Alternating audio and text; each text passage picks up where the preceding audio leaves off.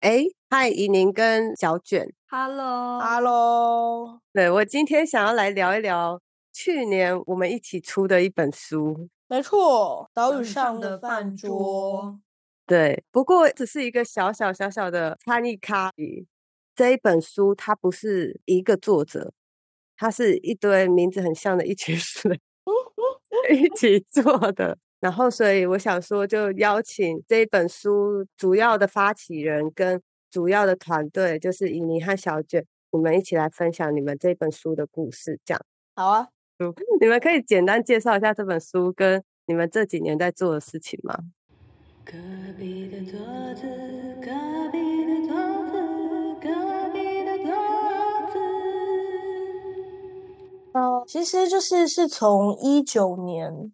然后我们当时其实是受到一个叫做 Cert 基金他们的启发，然后让我们开始去思考关于世代交流，还有台湾的上一代的故事如何正在快速消逝的这个议题。那个 Cert 基金是什么东西？它是一个社会企业的循环基金，然后它叫 Cert，然后它就是会协助一些。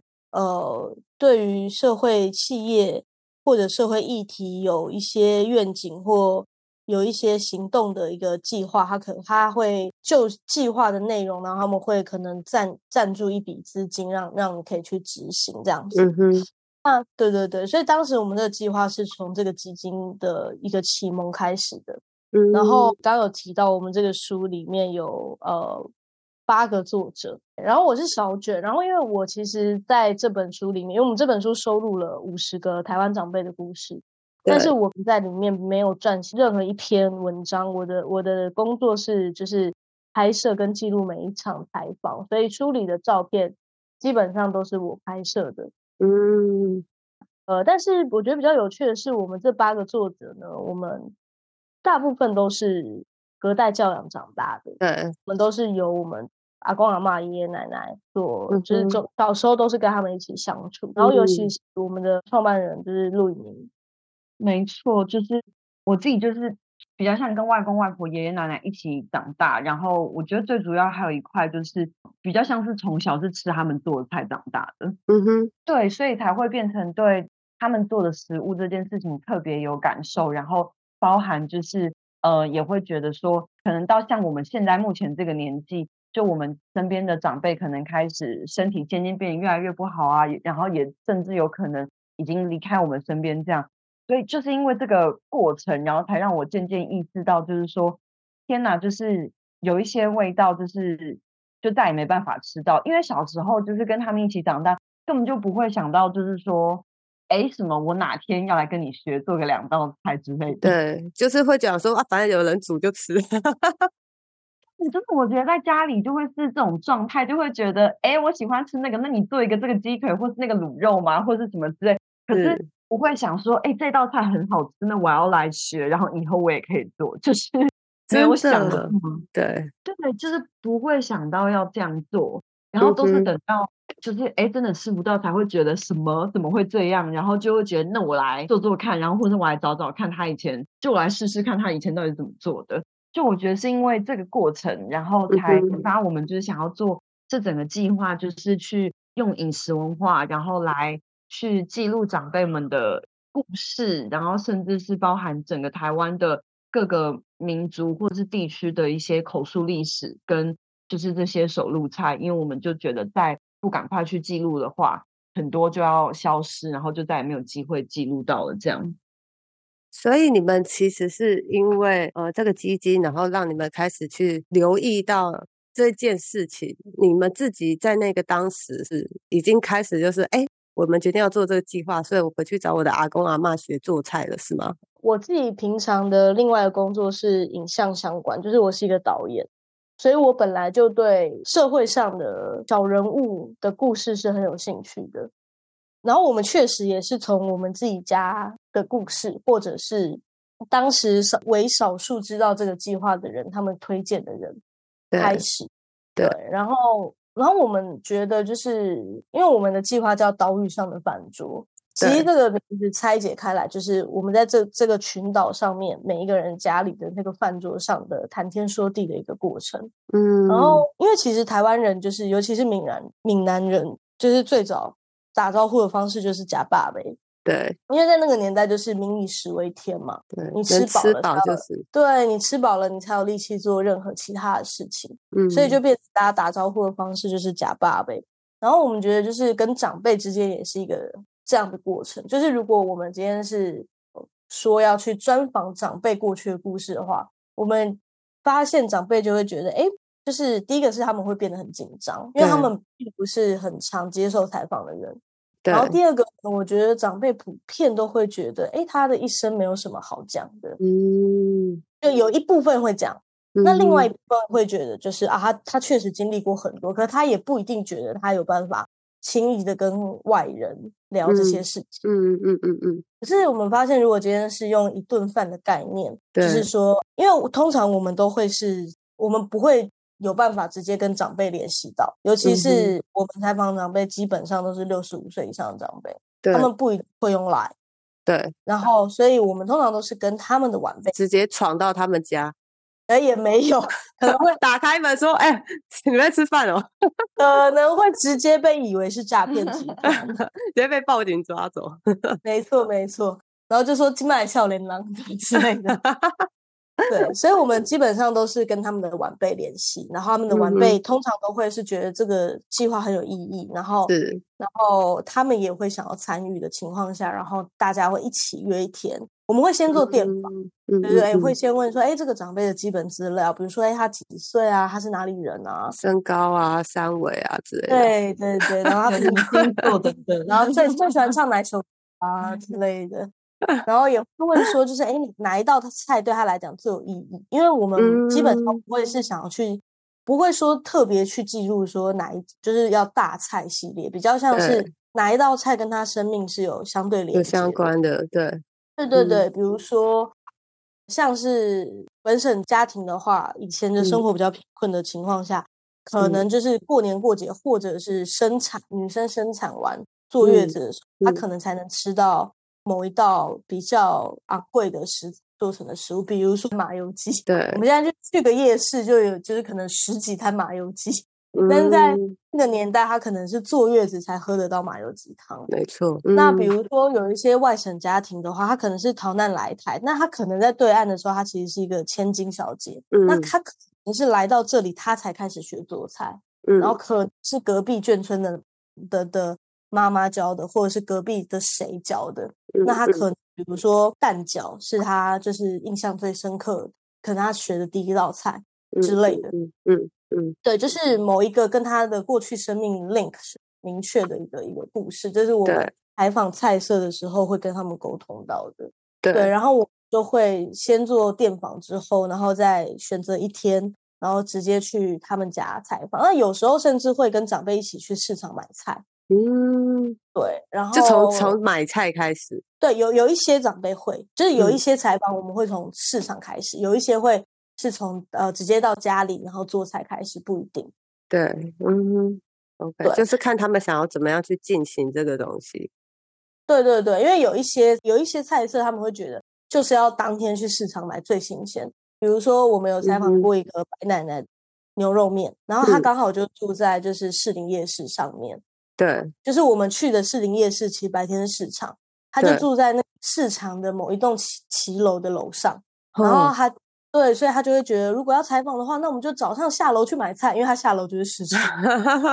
对对对对，诸如此类的。然后我们也会就是在这个过程里面，比如说从买菜开始，然后从做菜开始，然后会开始去问说，哎，所以阿妈，你小时候住哪边？什么？那那边现在长什么样子？然后就会开始跟他聊。然后在这个过程里面，长辈也会越来越开放。对。然后另外一个我觉得蛮有趣的，就是我觉得在这过程里面，长辈会，你可以想象那个状态，就是突然有一群年轻人对你做的事情很有兴趣，这样子。对对，因为我们采访至少会三个人，就是我们会我们团队至少一定会有三个人出现，然后也有可能加上同行者。对。所以就会对他来说是一群人突然对他很有兴趣。他对他过去的历史、过去的故事，或对他这个人很有兴趣。这是我觉得是长辈比较少有过的体验。对，其实中间你们在开始做这个采访的时候，莹莹就有跟我聊过你们的计划。也有约我去参与过几次，只是说正好那个时间就是没有搭上。可是我觉得你你写那篇很精彩，真的吗？谢谢。那次跟依林一起去，就是云林，也是那天就是做完那个胡阿姨的空气饼之后，因为这个是在云林虎尾眷村嘛，没错。胡阿姨就是就有带我们在眷村里面，就是走了。我记得我们在眷村里面绕了超大一圈。对，这个眷村叫做建国眷村，然后它以前是日治时期神风特工队的军营兵房，这样。对，然后后来就是国民政府来台以后，它才改建成眷村。所以我记得那时候就是那个胡阿姨带我们进去走的时候，那边已经是完全是废墟了。可是就是他会很清楚的跟你讲说，他会站在某个门也都倒塌的前面，然后去跟你讲说，哇，他这里以前他们这里是什么花园啊，那个。倒掉的墙壁以前都是那种竹子去编的嘛，然后泥土去堆的。他说，因为就是这样很薄，所以他们都听得到隔壁在吵架或者在打小孩声音。有时候他们就大家就约着一起打。没错，他们以前都是很习惯吃饼食跟面食吧。那所以他特地做了一个叫做空气饼，然后就可以去夹很多他们眷村里的各各式各样的菜。所以它有点像是所有的主角旁边的一个很重要的配角，像我们的白米饭这样子。没错，没错。对，然后所以听到这些故事以后，这个食物它就不再只是一个饼而已，嗯，就是它它真的是承载背后很多很多的回忆跟故事。嗯，而且我觉得最有趣的事情是，就像你们刚才有聊到说，这些长辈会好像很久没有这么多人对他的事情感兴趣，然后。那一天我就记得那胡阿姨，她非常眉飞色舞的，就是拿出她年轻的 时候的漂亮照 片。然后说他年轻的时候很多人追，他是那个车长小姐。对，而且我聊到胡阿姨的故事啊，来告诉各位是在我们书籍的一百一十八页。请大家去购买本书，然后里面唯一一篇是依林写的哦。错的依林这一篇也要去买。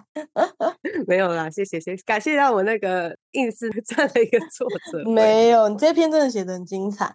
而且我觉得，就是讲到胡阿姨的故事啊，因为我们刚刚其实有讲到，第一个她是在胡尾眷村，然后她做的也是眷村菜。那我觉得大家应该很自然的会以为胡阿姨是外省人。没错，但其实胡阿姨是客家人。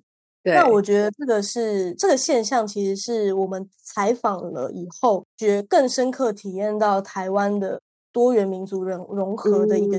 因为以前多元民族融合这件事情对我来讲，真的就是你在学校听到的一个标语，你不会真的对这个词有什么感觉。对，但是我们实际去采访之后，就会发现，就是像胡伟娟村的胡阿姨啊，她其实是客家人，客家人。后她在做车长小姐的时候，遇到了她的先生，她的先生是乘客，就是车就是火车里的乘客，然后对胡阿姨一见钟情，然后就写情书啊，弹吉他啊，用积极的追求。对，然后胡阿姨就是这个是这个要现在讲的话是恋爱脑嘛，就是就 对，就就是觉得好，那我就嫁了，然后嫁。了之后呢，他就。来到了虎尾眷村，才发现第一个语言不不同，因为当时的。外省人是腔调是很重的，尤其是外省腔，真的是对当时真的渡海来台的那一群那一辈，因为他们的二代可能好一些，但是那上一辈是真的外省腔很重，对，然后再再来是饮食饮食文化的极度不不适应，因为嗯，客家人他们靠山吃山，所以他们主要的就是他们就是像吴阿姨，她从小就是吃。吃客家菜等等的，但是来到了外省外省眷村，然后当时的政策的关系，所以他们都会拿到就是那个粮食卷，然后很常去换的就是面食、面粉，他们面粉对，他们他们的主食是自己手工做的，就是做就是馒头或者是面或是一些饼，对，就都是面食。然后所以她刚嫁过来的时候是很很不适应。单的。他说他每天都躲躲在那个厨房哭，对，然后偷吃米。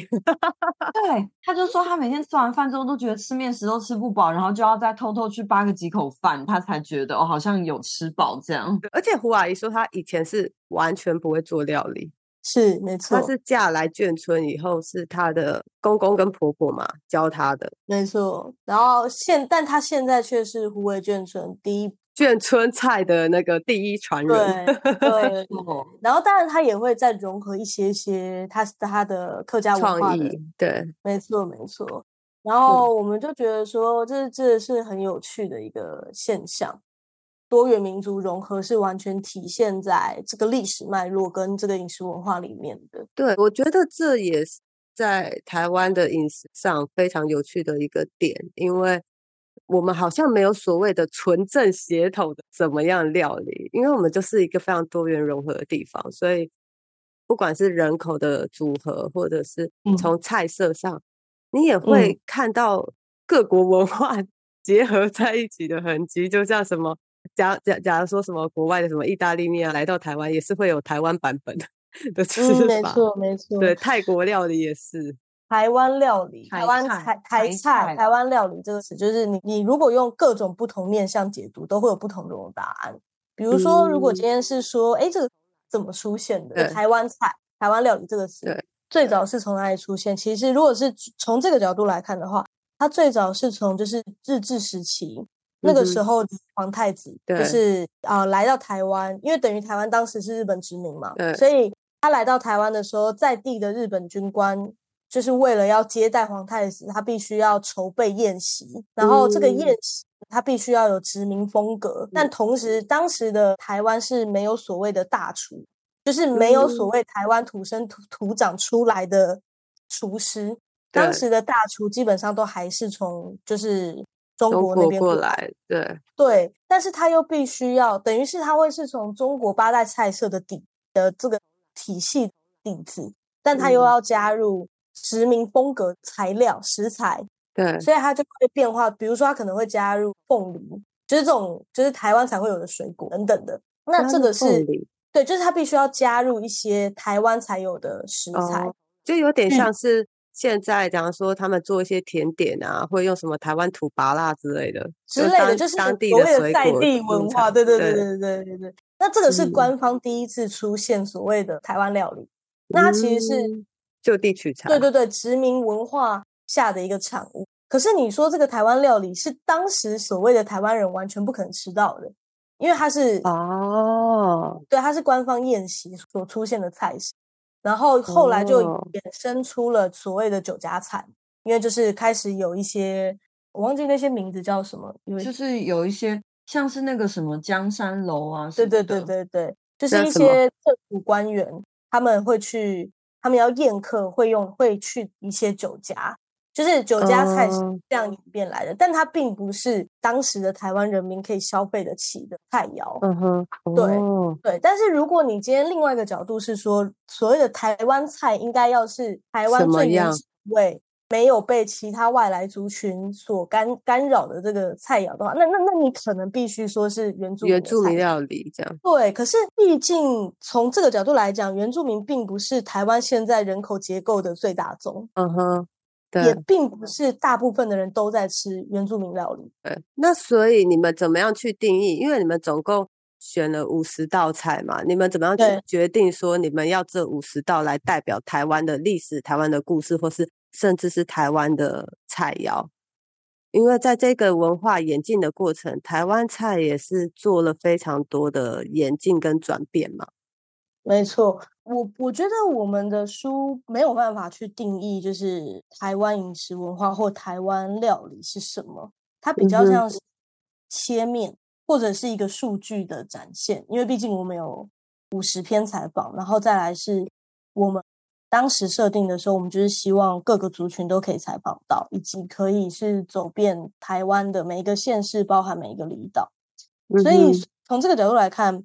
五十个其实真的不算多，对，但是它可以大致展现出一个现状。嗯，那如果你问我说怎么定义台湾料理或台湾饮食文化，混合的“混”这个字是很适合的，但是它是一个有脉络的混合，嗯，还是可以追溯得到哦，为什么这个东西现在是这个样子？但是基本上没有办法说哪一道菜一定就是能够代表台湾，因为一定会被会有人站出来说他觉得不是，嗯，我们台湾很难有像比如说日本的寿司，对，或者韩国的泡菜，对，或者是美国的汉堡这种非常。标志性标志性不会有人 challenge 的，但大家不都说就是例如说 low 霸本或者是珍珠奶茶。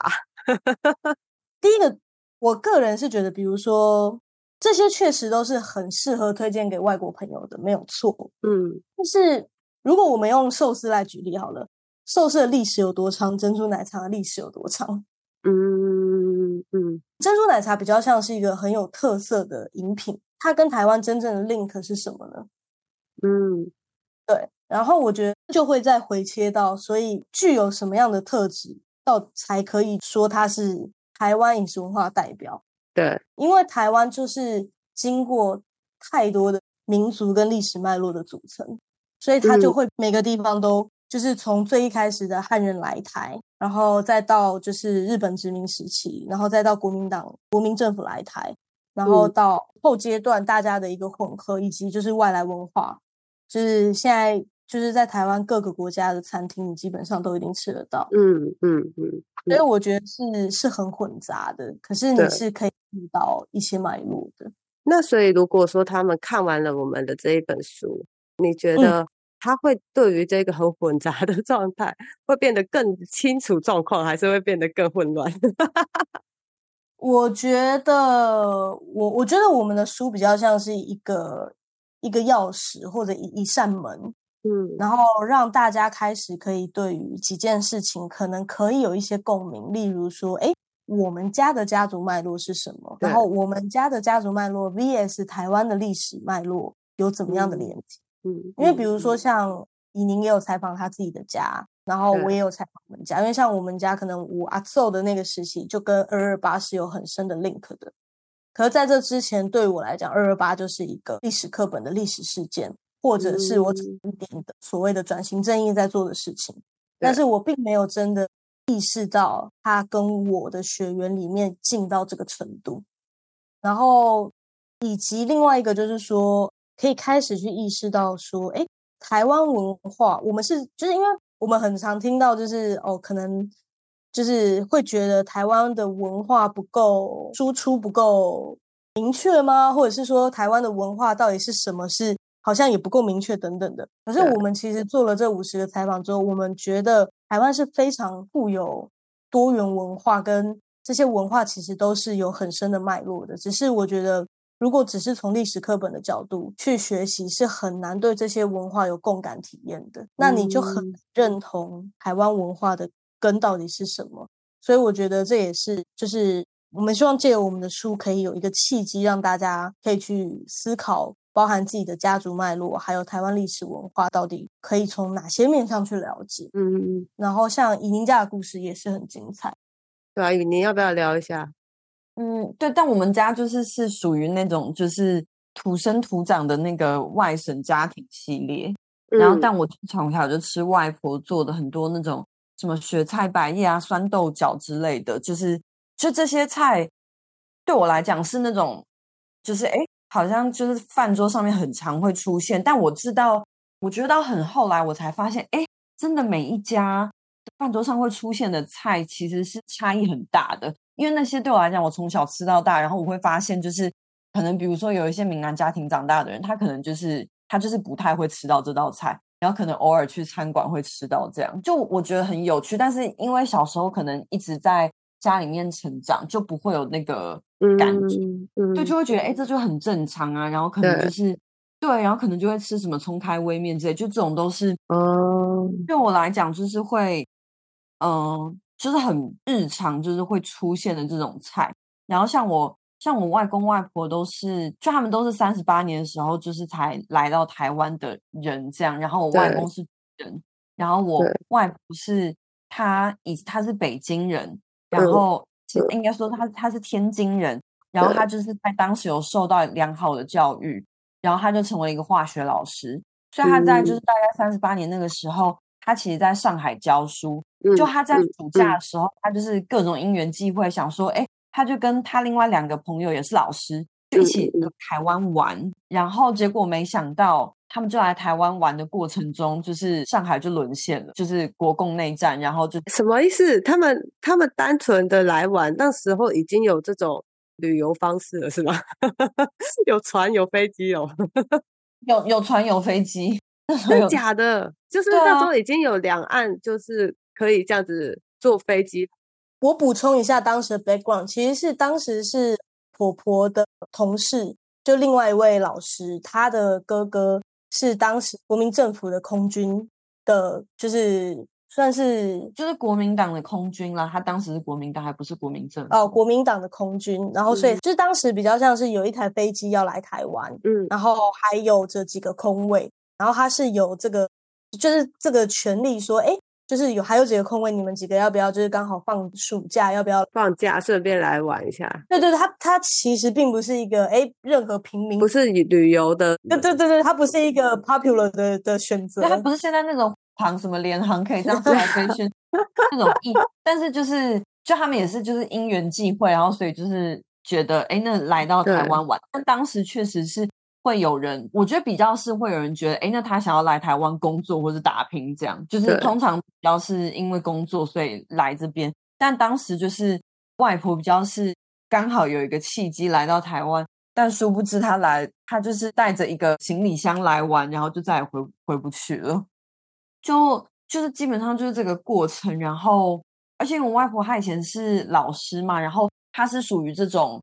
比较像是高知识分子，然后他也不觉得说，哦，他有需要结婚找一个人依靠，因为他自己其实是有这样子的工作能力，所以他其实以前也没有真的认真在学做菜。他是到后来就来台湾，然后因为后来又会一直说，哎，要再打回去嘛，所以他就也不确定到底有没有要在台湾落地生根。就是我觉得当时就大家真的人心很浮动，然后就觉得哦，所以是不是要随时准备又要再回回到对岸这样？然后是一直到真的来到台湾的第四年、第五年，就是好像就是一些外省人才真的觉得应该没有要回去，对，对他们才开始真的觉得哦，那是不是要落地生根这样？对，是不是要落地生根这样？但我外婆却也是后来结婚之后才开始学做菜，但她学做的菜就是是跟当时她住的学校的眷舍里的。大江南北的，就是外省人一起学的，所以就会变。他学的菜色其实也是很，就是混杂了，杂的，对，对，也是很杂的。然后再加上，我觉得有一些当时就是物资，就是在当时也没有那么丰沛，所以就会变成有一些东西是，哎，他们如何运用在地的食材，然后用一些简单的东西做一些等等的，对，就是他们会做一个。一个糖醋烹蛋，反正基本上就拿水煮蛋，然后再用，就是在自己用酱用酱油跟就是白醋跟砂糖调成一个糖醋酱，然后就下去煎。嗯，然后我觉得这个就是我后来发现有一些就住在不同地方的外省人，他们都会做这个菜，然后我就是感觉上有点像是，哎，他们就是用鸡蛋，然后再加这个就是一些简单的调味料，然后就这个料理就会。对他们来讲会很有营养，然后又很下饭，因为就是就我觉得对当时来讲，就是鸡蛋已经是一个就是有营养的好选择，对对对对的选择，然后再加上一些调味料，然后让小朋友就可以就是搭配饭就可以吃很多碗这样。没错没 错，大概是类似这样子的概念。我其实我也是外省家庭，那时候听到你们的故事的时候，我就觉得天哪！我觉得我奶奶就是一个非常值得受访的人。可是她就是在我很小的时候，她在我五年级的时候就已经过世了。嗯，然后我爷爷是在我出生前就已经走了，这样。然后他们那时候就是也是国共内战的时候撤退来台湾那那一群人这样子。然后我一直到。我很大的时候，我才知道，我一直以为我奶奶的名字啊，不是她本人的名字。哦，她是那时候因为逃来，所以她是用了别人的名字吗？就是我爷爷，他其实在中国原本有一个大老婆。哦。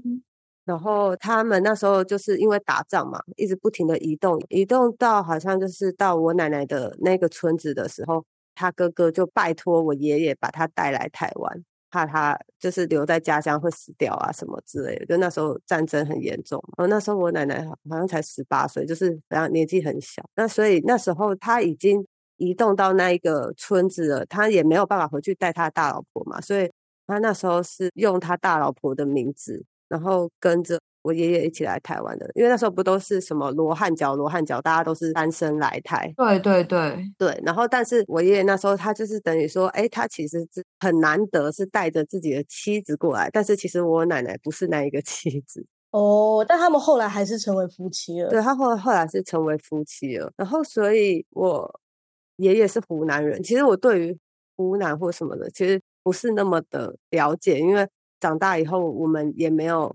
没有机会过去回去，对，没有没有回去过。然后，但是我们从小家里吃的是就很辣哦，湖南料理是很辣。小时候联络部不知道要写你祖籍是哪里什么之类的，然后其实根本就也搞不清楚那些东西是什么地方。嗯嗯嗯嗯。然后，然后你写的时候，你也不会说哦，我就是中国人或什么，也不会特别有这种连结，但只是大人叫我们这样写，你就把它写起来。然后你在家里吃的菜就是这样，然后香香辣辣的。我印象比较深的就东坡肉，那是我奶奶的拿手菜。然后还有很辣很辣的豆腐乳 之类的。然后其他因为就是都年纪太小，所以我其实不记得那些菜名，就只记得全部都是香香辣辣的菜。然后后来我我奶奶过世以后，我妈煮就有很多年，我都觉得她煮饭就是没味道。就后来发发现是因为我已经习惯吃我奶奶煮的菜。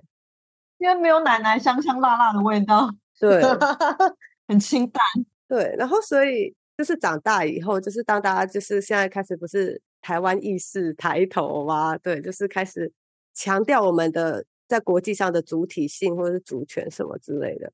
然后在那个时候，就是常常会台湾人，就是本省人跟外省人，就是会开始吵架嘛，然后讲谁谁谁好，谁谁谁不好。其实那个时候。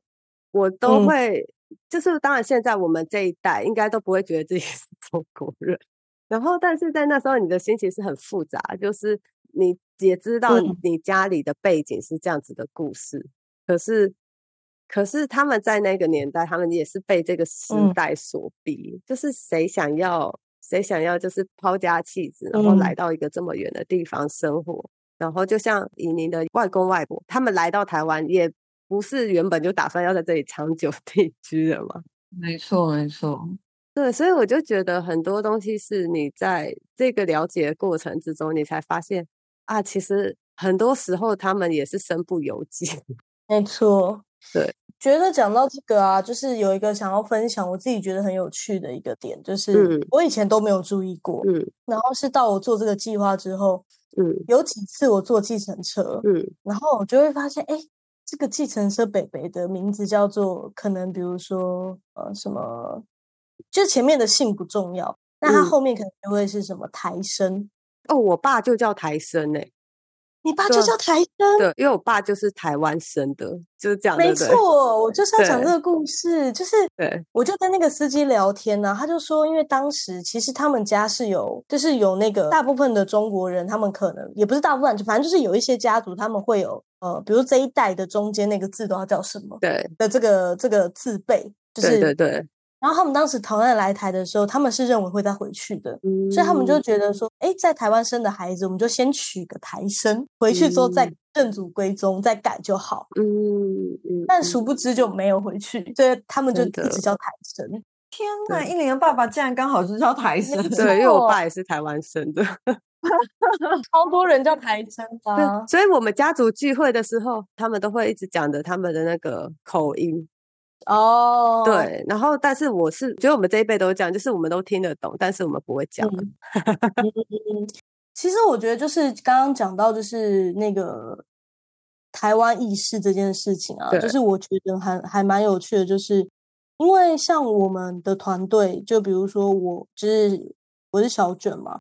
然后我跟易纯，我们都是本省家庭，嗯嗯，然后但是以宁他是外省家庭，对。那像我们其他的携手，比如说像你也是外省家庭，对对。然后等等的，就是会有各式各样的人。然后，但我们自己觉得很有趣的是，像对以宁来讲，你可以想象他从小就可能跟你一样，就从小他在家里的时候听到的事情、看到的世界，可能都是从一个从一个外省家庭的立场出发的。没错。然后，但是像我的话，就会是从一个本省家庭的立场出发的。可是我们那个时候其实并没有这个意，我觉得关键是我们并没有这个意识。所以你说我们是指我们这一辈吗？还是就是我们小时候？哦，对啊，我们其实不会意识到这件事情。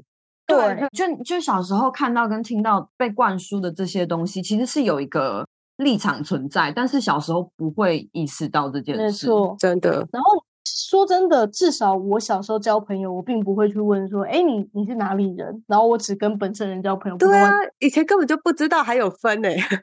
对，完全不知道，真的完全不，就更没在想。反而是我交朋友带回家的时候，等朋友走了之后，我家人可能会问我他们家是哪里人。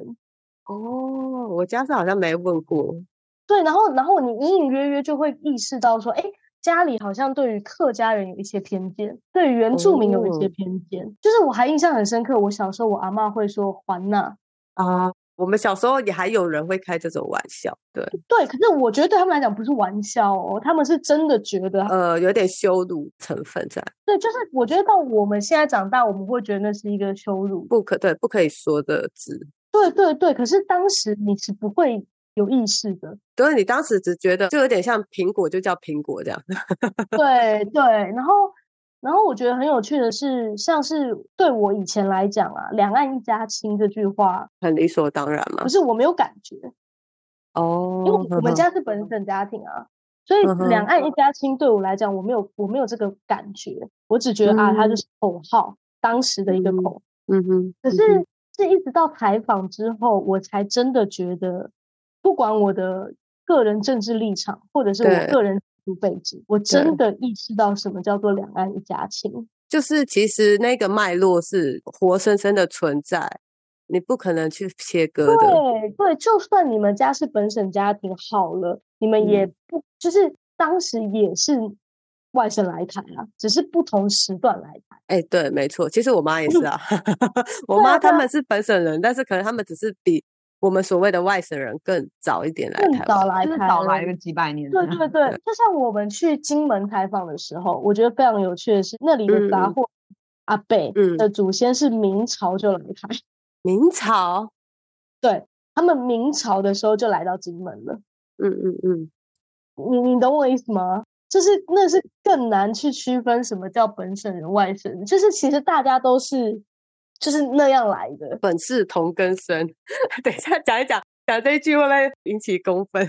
对，而且就是就是，我觉得真的太多，像那个意林刚说，应该也是你外公吗？是我爷爷，爷爷，你你爷爷就是就我觉得这种超多，因为像就是就是我外公，也就是反正他原本在在中国有一个太太，然后后来就是。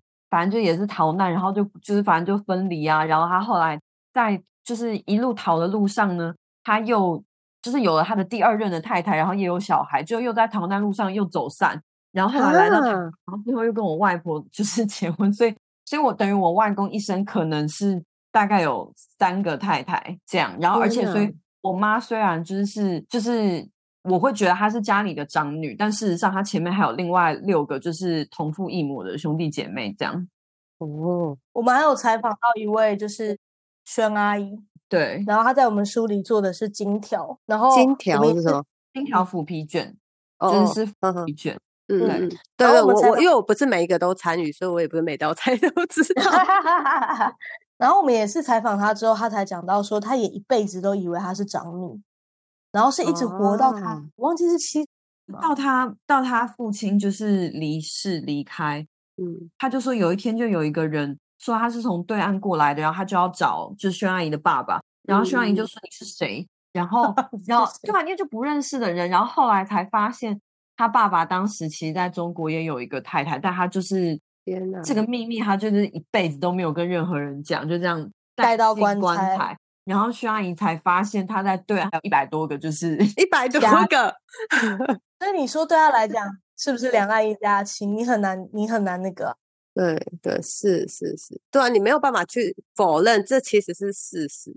对对，所以关键是我们这一代最大的课题是我们如何看待自己的历史，我们如何从中找到一个自处的脉络嘛，或者是自处的立场。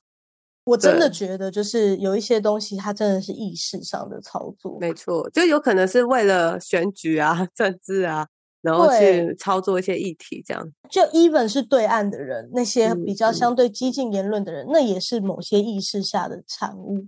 就是我想表达的，比较像是说，我们是否有可能可以去站在上一代的人的立场去想这些事情。就是如同刚刚意林说的，谁想要抛家弃子，然后离家千里？你没有办法想象，你你就像刚刚以宁婆婆的故事啊，你能想象你现在去一趟日本玩哦，你就买个机票，然后你就去日本。哎，台湾人可能会很开心，台湾人太爱日本。对，或者是你去一趟泰国，对。然后你就泰国也不错，惨了，奇怪，怎么举例都很不错。重点是当时没有手机，没有网络，就是你就是瞬间没有办法再跟你的所有你在乎的人联系。对，然后等到你去去的时候，你已经是隔了可能四十年，真的，你已经物是全非。你知道我爷爷那时候，他他两岸开始打了以后，我们不是中间有就是停止两岸互相过去。对方那边一段时间嘛，对对对，很长一段时，两岸没有办法交流，对，嗯，然后后来就是终于开放两岸探亲以后，那时候我爷爷就是已经生病了，所以他病得很重，所以他没有办法回去，然后所以那时候是他拜托他的同乡帮他回他的村里看一看，后来他就是他同乡的人，就是回来以后就说他大大老婆还在等他。而且他已经生了一个，就是已经有帮他生了一个小孩，而且那小孩好像还有一点，就是可能智能不足还是什么的。后来就是我爷爷知道这个消息以后，就是可能太震撼，然后跟太悲痛，他后来三天内就走了。哇，对，应该要采访你们家了。啊，可是他们都不，所以我就说他们很小就不在。然后，然后我就会觉得，其实真的听到这个的时候，你真的会觉得这真的是。很悲伤的一件事情，就是他们其实也就是没有人会想要讲，真的没有人会想要讲。哦，讲讲我突然好想哭，真的是这样。对啊，然后然后必须必须在异地。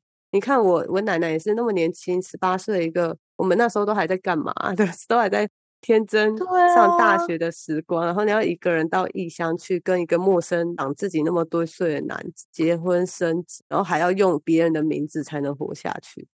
唉，想到就觉得好心酸，真的。对啊，但我但我觉得就是，就是我觉得我们做这个，其实真的是觉得用这个方式来听上一代的故事，是更有机会让我们去对他们有更多理解的。嗯，对，跟连接。对，我觉得是连接跟理解，而不是去，就是不可能真的去认同他的每一个立场跟想法。对。对，因为我我们生长的环境跟年代就是跟他们差异太大了，所以他们的某一些立场跟想法跟我们肯定是有所不同的。但是我觉得现在就是有过这样子的对话之后，会让我们能够对他们有更多的理解，真的还有连接，然后可以变得不是那么多的对立，然后就觉得对，就觉得你怎么会这样想？因为他会那样想，一定是有一个脉络存在的，没错。没错，就是尤其是我们会觉得，大部分都会觉得，就是啊，老一辈的人，他们就是从政治来讲的话，就会觉得啊，他们选党不选人之类的。嗯，可是如果你真的去听过他的故事之后，你可以明白为什么他一定要选某个党。对，就是不管今天是外省人比较亲国民党，或者是本省人比较亲民进党，这些都有同样的脉络在。就是你会明白为什么他必须选择，因为某个程度上，他如果否定了这件事情，他有点像是否定了他大半辈子做的选择。没错，是没错，我觉得是多不堪呐！他他他他如何承受这件事情？那不太可能。但是如果我们今天只站在说你怎么这么顽固，你怎么就是。不看清楚，这是巴拉巴拉巴拉这些，对他来讲，那是一个更不被理解的状态。因为毕竟他那是他一生所承载的东西，尤尤其是如果没有他当时经历的那些东西，其实根本不会有我们。没错，没错，这是真的。嗯，也不会有我们这个平静的这一代。我们之所以可以大声的讲这些话，或者是我们可以踩这些立场，甚至我们有所谓的言论自由。这些都是我们还可以骂总统，呃，都是他们用他们的不自由为我们换来的。嗯，只是他们可能没有那个意识，我们也没有这个意识。是，对，所以我觉得真的是，我觉得深入了解自己家的故事，其实是可以让嗯。呃很多的世代交流的面向都可以有机会被开通的。我觉得这是很很重要的。而且我我就是真的觉得说，嗯、因为我们之前有去一个国小，就是嗯。分享，然后我觉得，然后我们前面一开始就有先做一个问卷，然后我嗯。们就就其中有一题就是就有在问说，国中啊，呃国国中国中，对，然后就是我们就有问说，就是就是孩子们会不会觉得，比如说像是你的父母或是外公外婆人生曾经经历过的事情，他会不会觉得这件事情跟他有关？然后我记得有一半的孩子是觉得跟他是没有关系的，对，但是事嗯实上就是我就是以我就是自己，我我相信就是可能有人活到像我们这么大也也可能还是觉得没就是没有那么有关，但是、嗯。但我自己是觉得那是有一个绝对的关联的，就是就是你在你没有意识的状况下，有一些东西它就是已经根深蒂固的在你的就是某一些观念跟思想嗯里面。嗯嗯嗯。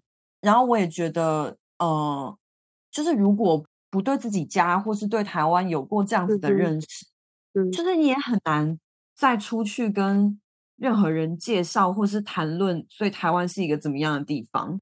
就是是在没有那么多的了解之前，可能会更容易下更多更武断的评判。可是事实上，多了解之后，我越没办法去说台湾就是怎么样怎么样。对，因对为就会觉得那个东西太复杂了。嗯，就是我会觉得，在我们这一代，或甚至我们的下一代，在我们高喊我们是台湾人，我们爱台湾之前，对我们是否真正的了解台湾这一块这个群岛是？怎么变成现在这个样子？对，当你在说我是台湾人的时候，你是否能够对我们自身的历史脉络、我们的文化多元融合这件事情有所认知？嗯哼，不，是只是一个口号的宣扬，我觉得那个是嗯很重要的。然后，甚至是我们这个采访，我们不是只有在台湾本岛嘛，我们也去了很多。我们很常说我们是台湾人，台湾人。但我就想说，我做完这个采访之后，我才意识到这件事、欸。我才在想说，嗯当我当我们在说我们是台湾人的时候，绿岛人怎么想？金门人怎么想？嗯，兰屿人、小琉球、对，澎湖、妈祖，他们觉不觉得他们是台湾人？嗯，因为台湾其实你你它到底是一个国名，还是它是一个地名？是，对，这也嗯是一个很有趣的点。然后再来是我们去嗯采访了各个离岛之后，真的就是觉得一岛一国、欸，对我我觉得台湾很有趣的是，就明明是旁边的一个小小岛，但你真的会有一种好像出国的 感觉，真的很像对出国。连语言都有一点不太一样。没错。然后他们的文化也是，就是我我觉得我们去每一座离岛都会觉得每一个离岛上都会有很不一样，因为像像其实你在台湾啊，你在各个县市，你基本上。尤其是现在很喜欢，比如说松烟或者是什么烟厂、什么糖厂，就是你很容易可以看到一些日本文化的遗迹，或者历史日本文化的足迹脉络留在现在。对，就比如说当时的日本建筑很容易变成国民政府来台后的眷村宿舍，嗯，然后又嗯很容易嗯变成现在的什么文化馆，对对吧？但是如果你去金门马祖，你就会突然发现你在那里完全看不到日本文化的遗迹。嗯哼，然后你才会意识到说，哎，对耶，当时甲午割让的时候，其实是没有割让金门马祖的。就会这个历史变成很立体，它不是只是课本上的一段文字而已。没错，就很神奇，而且，嗯、金门吗？日本还是占领了那边，他们并不是真的日本的殖民地，但他们就是、嗯。对，但他们还是被占领了这样。可是嗯。我们是真的是属于殖民地，而且金门有一段很神秘的历史，是他们当时就是日军撤退的时候，就是他们因为他们是有点孤岛的状态，对，就他们其实并不知道日本已经战败了战败了，然后那边哦的日军就也不告诉他们，他们就 多在那边占领 超惨的。嗯，而且而且当时我记得好像还在上面是种植鸦片，鸦片，哦，就对，就是有一些很神秘的故事。对，然后包含其实你如果看，因为现在大家讲到金门，你会想到什么？呃，高高粱，高粱。但是你知道为什么金门种高粱吗？呃，为什么呢？其实他是为了当时为了要改善金门风沙很大这件事情哦，他要稳，就是他要让地面有一些直批，但是又要是那个地方种起来的，然后同时又要改善金门的经济状况。对，所以我就觉得，就是很多东西是我们会记得那里有什么土特产，但是我们会知道 why 那里有那个特产。觉得这个东西就像刚才尹宁去提到说，大家会不会觉得读这些历史，或者是去懂这些长辈的过去的人生发展历程，对我们来讲有什么的意义？但是我觉得你们所说的这些，其实真的就是我们我们读历史的意义。就是像以前我在，我就记得我们在读书的时候，我们在考试啊，在背那些什么几零年的战争啊，然后嗯，然后什么什么的，然后你都会觉得，到底要背一个跟我们现在离这么远、生活差这么多年代的人的故事，到底要干嘛？嗯，可是就像你讲的，当我们去了解这些过程，在这些脉络以后。除了我们对于自己的土地是更有感觉的，我们知道为什么这些事情会变成我们现在日常所遇到的、所发生的状态。然后同时，我觉得去理解他们的立场，不是说你就必须要变成他们的立场，对你只是说不会变成好像永远两边都只是单纯的在各说各话，在吵架。没错，就是就你可以不认同他，但是你可以尊重他发言的 权利。没错。我觉得还有很多很有趣的事了，因为那个岛屿上的饭桌的故事非常的多，非常的精彩，所以我们下个礼拜再继续分享他们的故事。拜拜，哎，谢谢大家，拜拜。好，中间这个空白，再一次，再一次，谢谢大家，我们下周见，拜拜。这里是隔壁的桌子。